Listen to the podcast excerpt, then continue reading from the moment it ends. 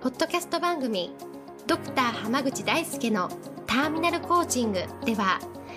医師としてもコーチとしても実績を出している濱口大輔が終末期医療で1000人の死に立ち会い300人以上の方にコーチングを行ってきた経験からあなたの人生を進化させるメソッドをこの番組を通してお伝えしていきますそれでは今回の番組をお楽しみください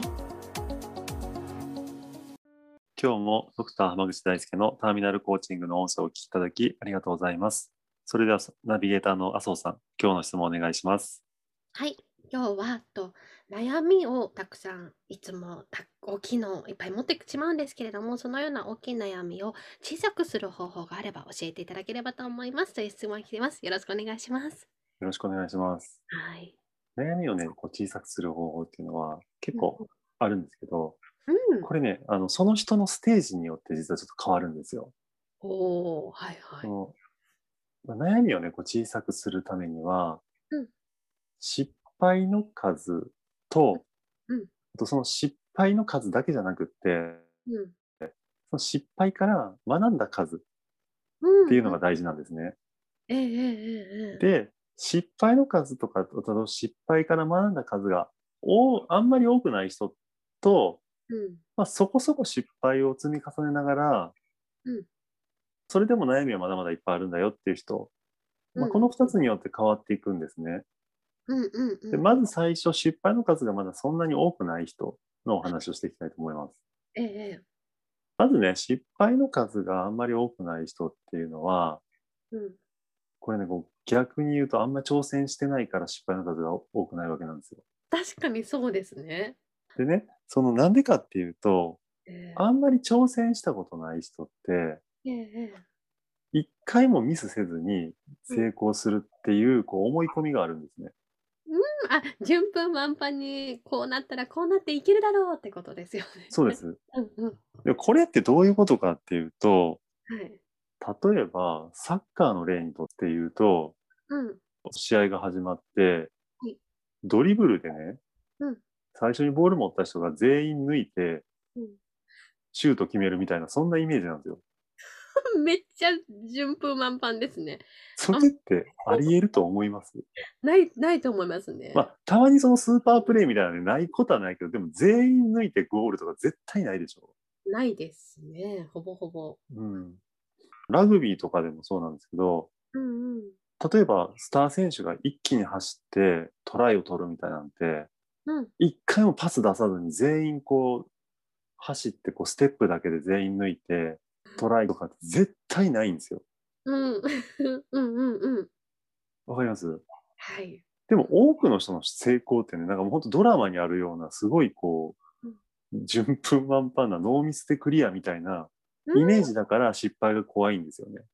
確かに確かに。でもね、絶対そんなことって起こり得ないから、はい。だからもうそれを求めてたら絶対ううまくいくはずがないんですね。うんうんうん。で、まず考えることが大事なんですよ。なるほど。あ、そうすると確かに相対的に悩みがなんか小さくなりますね。そうなんです、そうなんです。うんうん。例えば、その僕あの昔ラグビーやってたってのもあって、結構ラグビーのええ。ワールドカップがあってからはさらにね、ラグビーって日本でも割と知名度が上がってきたんですけど、うんラグビーって自分たちの前方にあるうんトライエリアに向かってトライをしていくじゃないですか。ええええええ。でもこれ面白いのが前に手で投げちゃダメなんですよ、ボールね。あ、そうなんですか真横か後ろにしかボールは投げちゃダメで、前にやろうと思ったらキックしかないんですよね。あ、へえ、そうなんですね。そう。だから結構前に向かって走っていくんだけど、ボールは横か後ろにしか投げれないから、どんどんこう、一見下がってるように見えることって結構あるし、うんうんもつれてこう、動かなくなった時なんかでも、後方に向かって投げていくから、どんどん一見下がっていくように見えるんだけど、うんうんそれをこう積み重ねていくと、どんどん前に進んでトライを決めるっていう、結構不思議な現象が起こるんですよ。不思議ですね。そうなんです。そう。でもこれって僕すごい人生に例えられるなと思っていて、うんうん失敗したら人生が後退したように感じたりすることってあるんですけど、はいはいでもそれを経ずして絶対前には進んでいかないもんなんですよね。なるほど。だから失敗っていうのは、ただね、これ大事なのがね、うんち致命傷は負っちゃダメなんですよ。おお。はいはい。わかります。これも結構大事でね、失敗の仕方が大事なんですけど、だからその初心者が失敗を恐れるのはここで、一発退場を食らうような、すごい失敗をしちゃったらダメなんですね。なるほど。もう二度とできないっていうぐらいまでの痛手を。そうです。だからちっちゃな失敗はなんぼしてもいいんですよ。はいだかはらい。よく言われてるのが、例えば投資の世界なんかで言うと、うんうんうん。仮想通貨に全財産突っ込んで、暴落して全財産失いましたみたいなのあるじゃないですか。これはもう致命傷でしょ、完全に。もう立ち直れないですよね、ちょっと。で試しにちょっと投資信託をやってみて、うん。ちょっと下がりましたぐらいだったら別に致命傷にはならないじゃないですか。そうですね。うんでうもん。じゃあそこでうまくいかなかった時に、うんうん。でそっから何かを学ぶことができたら、例えばうん、生活に支障がないぐらいの金額だったから、今回別に痛手を負わなかったんだなとかって、そういう何か学びがあれば、うんうん。その数が多ければ多いほど、ええ。人生に生かすことができるんですよ。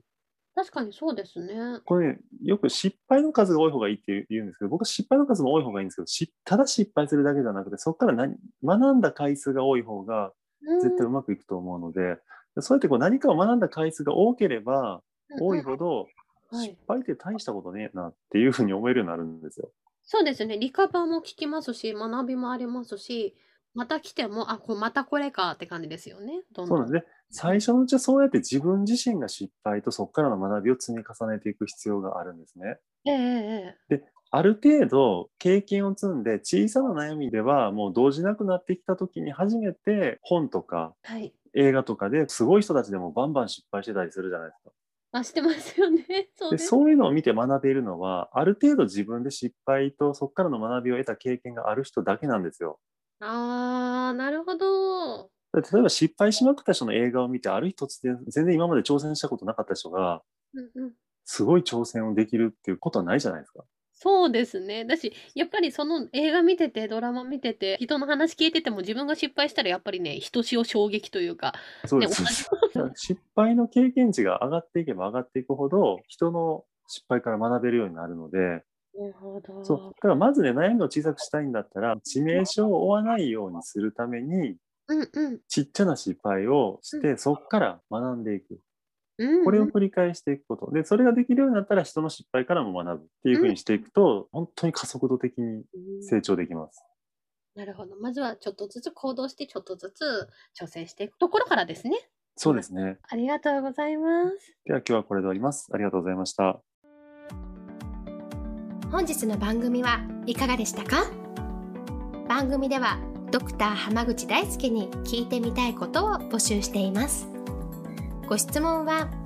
d a i s u k e h a m a g u c h i